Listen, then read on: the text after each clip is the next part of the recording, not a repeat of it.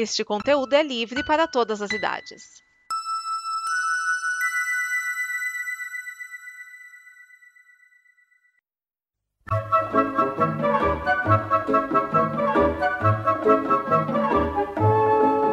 Olá! A Combo produz muitas coisas legais entre podcasts, vídeos, snippets, quadrinhos, séries e o programa que você vai ouvir agora. Para nos ajudar a manter e melhorar, contamos com a sua ajuda na campanha de apoio. Em apoia.se barra combo, você ajuda em reais. Em patreon.com barra combo, você ajuda em dólares. Pode lá conferir nossas metas e nossos sonhos. E vamos juntos ter o amanhã. Agora, fique com o programa.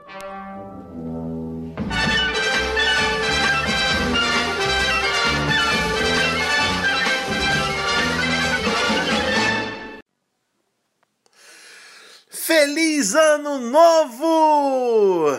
Não, não é Ano Novo Judeu, não é Ano Novo Chinês e nem é porque começou a segunda temporada do Catoli Nerd. Olha a vinheta.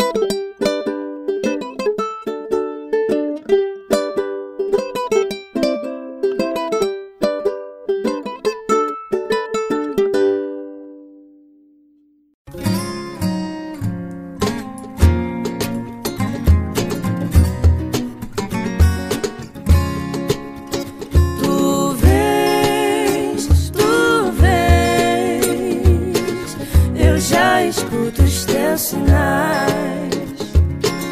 Na bruma leve das paixões que vem. Salve ouvintes da Combo! Eu sou Gabriel Cruz, o Beluga, e eu não estou maluco.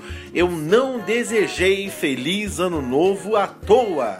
Estou desejando feliz ano novo porque se você está ouvindo este programa no dia de seu lançamento, hoje está começando, se é no sábado, mas à noite, o ano novo litúrgico na Igreja Católica. Estamos começando hoje mais um advento, mais um ano litúrgico.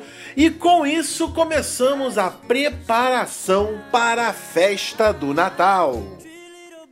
E o que, que é o ano litúrgico? Bom, foi a forma como a igreja notou a necessidade de percorrer a cada ano os mistérios principais da vida de Jesus, que são o Natal, a Páscoa, a Ascensão, o Pentecoste e a festa de Cristo Rei, que foi comemorado no domingo passado, quando encerramos o ano litúrgico. E aí, para dividir esse tempo, que nós temos os chamados tempo litúrgico, o Advento, o Natal, a própria festa e o tempo do Natal, a Quaresma, a Páscoa e o tempo pascal e o tempo comum, que acontece exatamente quando estamos um pouco mais afastados dessas festas principais.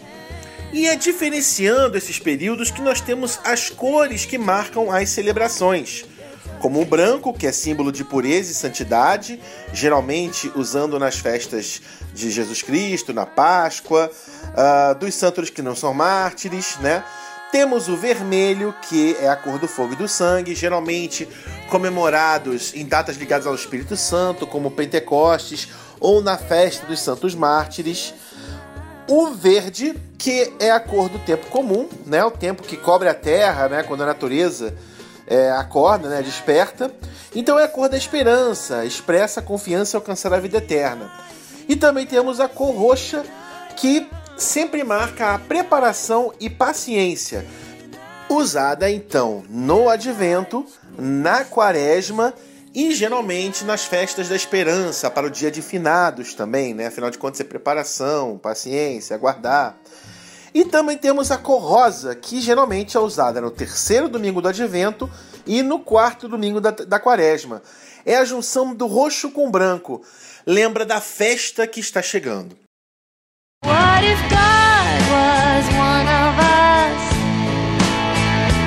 Just a like one of us. Então agora nós estamos marcando o tempo do Advento, que é especificamente os quatro domingos que antecedem o Natal e também o início do novo ano litúrgico.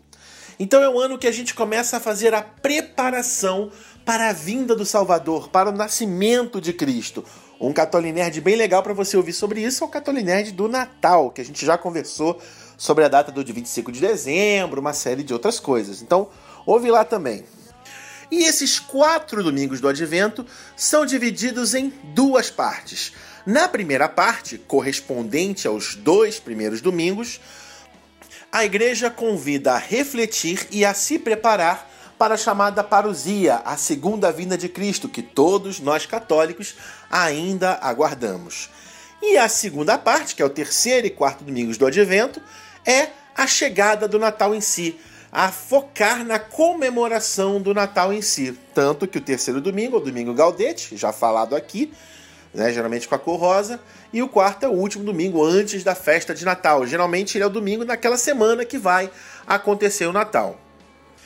E aí tem uma coisa muito curiosa que faz parte do nosso dia a dia, que é não só se preparar indo à missa nos domingos de advento, como também arrumar a casa, preparar a casa para a grande festa do Natal.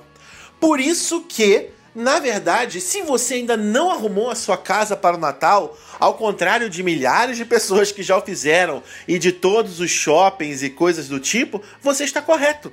Porque é a partir deste momento é que nós, pensando como funciona o ano litúrgico, também organizamos, arrumamos, preparamos a nossa casa para a festa que é o nascimento de Jesus. E aí sim, Preparamos uma bela árvore de Natal, enfeitamos a casa com guirlandas. Um enfeite bem bonito também que poucos usam é a coroa do advento, né, que é uma grande guirlanda deitada com as quatro velhinhas de cor, três de cor roxa e uma de cor rosa, que vamos acendendo à medida que os domingos vão passando. Uma forma também bonita de em casa a gente se preparar para a vinda no nascimento de Cristo e também a montagem do presépio, aquela onde tem a cena com o nascimento de Cristo. Geralmente com a Sagrada Família, né? O menorzinho de todos tem só apenas José, Maria e Jesus representados, mas também tem os três reis magos, uh, algumas ovelhinhas, algumas vaquinhas e pastores, a figura do anjo, a estrela, todos elementos que estão presentes na narrativa do Natal. E um hábito bem legal para quem monta o presépio é o de não colocar o menino Jesus logo de vez, né? Muitas pessoas já montam tudo, já deixam tudo pronto, mas quando a gente está pensando na narração da preparação para o Natal, em muitos lugares, principalmente nas igrejas, o menino Jesus não é colocado logo quando começa o advento. Não, ele é justamente entronizado no presépio quando acontece a noite de Natal, que é quando ele nasce. Pô, Gabriel, mas fica estranho, né? Todo mundo olhando lá para aquele ninho, né, para aquele monte, mas pensar, dar-se conta da vinda dele, dar-se conta de que é algo que esperamos porque corresponde às nossas expectativas, dá um significado muito grande e é uma forma muito bonita de refletir o quanto também é a nossa expectativa, é a nossa ansiedade ver logo aquele menino nascer naquele lugar para que todas as nossas questões, todas as nossas súplicas, tudo aquilo que a gente deseja de bom para o mundo e para nós mesmos principalmente, venha, apareça, surja. Então é uma forma também muito bonita de, na nossa própria casa, estarmos aguardando, junto com todos aqueles personagens, a chegada do menino Jesus. E é com esse pensamento, com essa reflexão, que eu encerro mais esse Catolinerd, o snippets de curiosidades da vida católica. Eu sou Gabriel Cruz, o Beluga, e desejo a todos vocês um feliz e santo advento. Até a próxima! Esta é uma produção da Combo. Confira todo o conteúdo do amanhã em nosso site comboconteúdo.com.